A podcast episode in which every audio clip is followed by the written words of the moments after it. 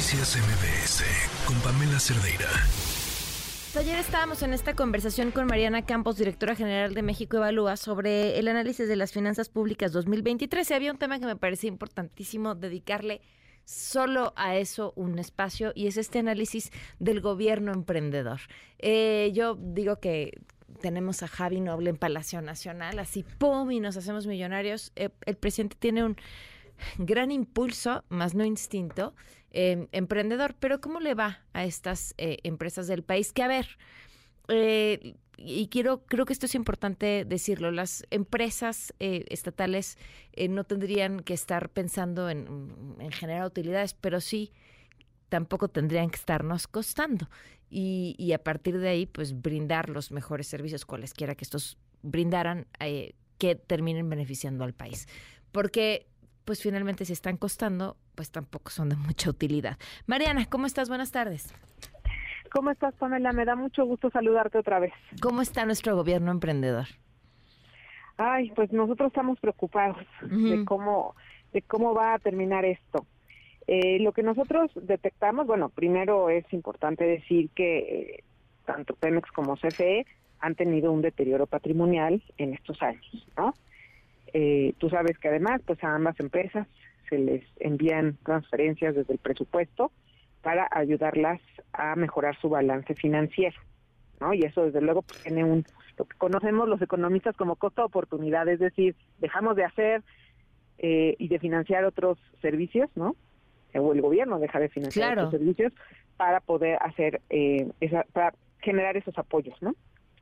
Entonces, eh, pues mm, primero tratamos de encontrar información de la que está disponible al público sobre eh, las empresas, por ejemplo, militares, y ahí está difícil, ¿no?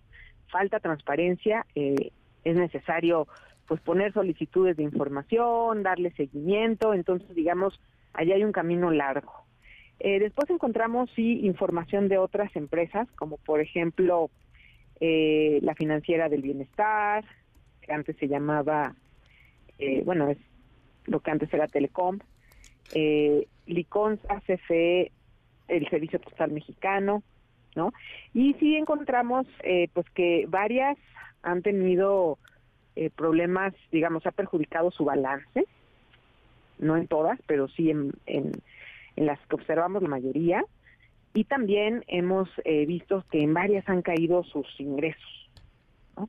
Entonces, pues creo que esto es un asunto importante eh, nuestra recomendación desde México Evalúa es que se genere un marco de gobernanza para el manejo de empresas estatales, es decir, que tenemos desde el principio que generar un proceso pues para que se autoricen ¿no? Eh, la, puesta en marcha de estas empresas, en donde se presenten los modelos de negocio, hayan objetivos muy claros.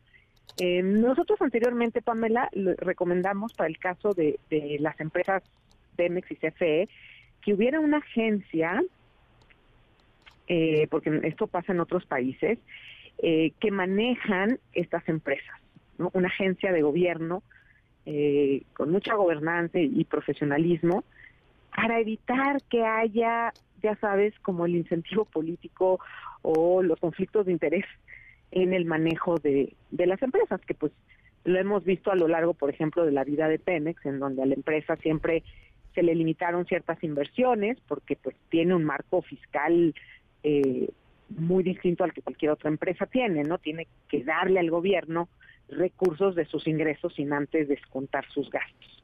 Y esto sin duda puede poner en aprietos a, las empresas. Entonces, eh, se debe generar un marco eh, del manejo de estas empresas que pues esté alineado con su rentabilidad. Híjole, pues hay que hay que revisar el reporte completo y, es importante decirlo, ¿no? No no no basta con la idea, me quedo con esta parte clave que dices al principio, cuando se pone el dinero en alguna de estas empresas y está costando, se está dejando de poner en otro lado, donde puede ser mucho más útil o mucho más rentable, de mucho mayor beneficio y tenemos que empezar a ver las finanzas públicas como si fuera nuestra cartera, porque al final ahí está en resultados, en servicios, en, en educación, en cosas que usamos todos los días. Así es, y bueno, también obviamente la primera pregunta es, ¿debe el, Estado ser empresario?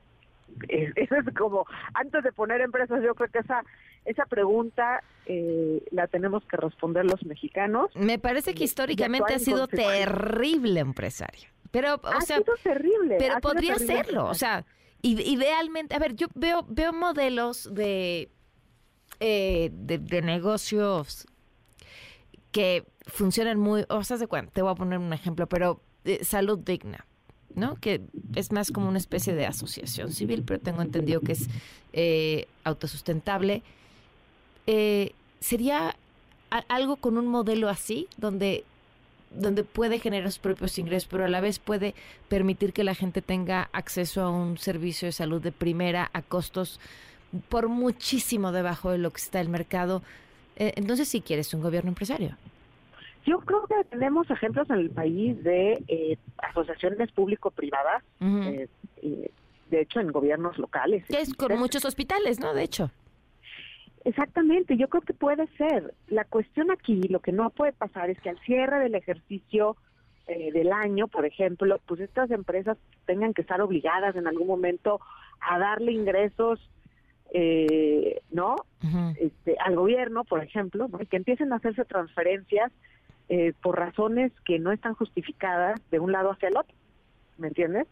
Ahí es cuando se empieza, yo creo que a afectar, eh, digamos, el manejo de las empresas y en donde ponemos en riesgo a veces su, su estabilidad, ¿no? Luego hay eh, simplemente decretazos también para capturar ingresos o no, eso puede llegar a pasar. Entonces, por eso es que es importante que los modelos estén digamos, alineados a la rentabilidad, que haya un marco de gobernanza para su manejo y que solo sean eh, organizaciones cuando realmente van a resolver un problema eh, relevante y ese es el modelo ideal, ¿me entiendes? Tampoco se trata de poner empresas por poner empresas cuando eso es claramente, eh, digamos, el sector privado lo hace y lo puede hacer muy bien. Claro, pues Mariana, te agradezco muchísimo que nos hayas acompañado y a la gente ahí que revisen este análisis 2023 de México Evalúa. Muchísimas gracias. De qué, Pamela. Hasta luego. Buenas, Buenas tardes. Noticias MBS con Pamela Cerdeira.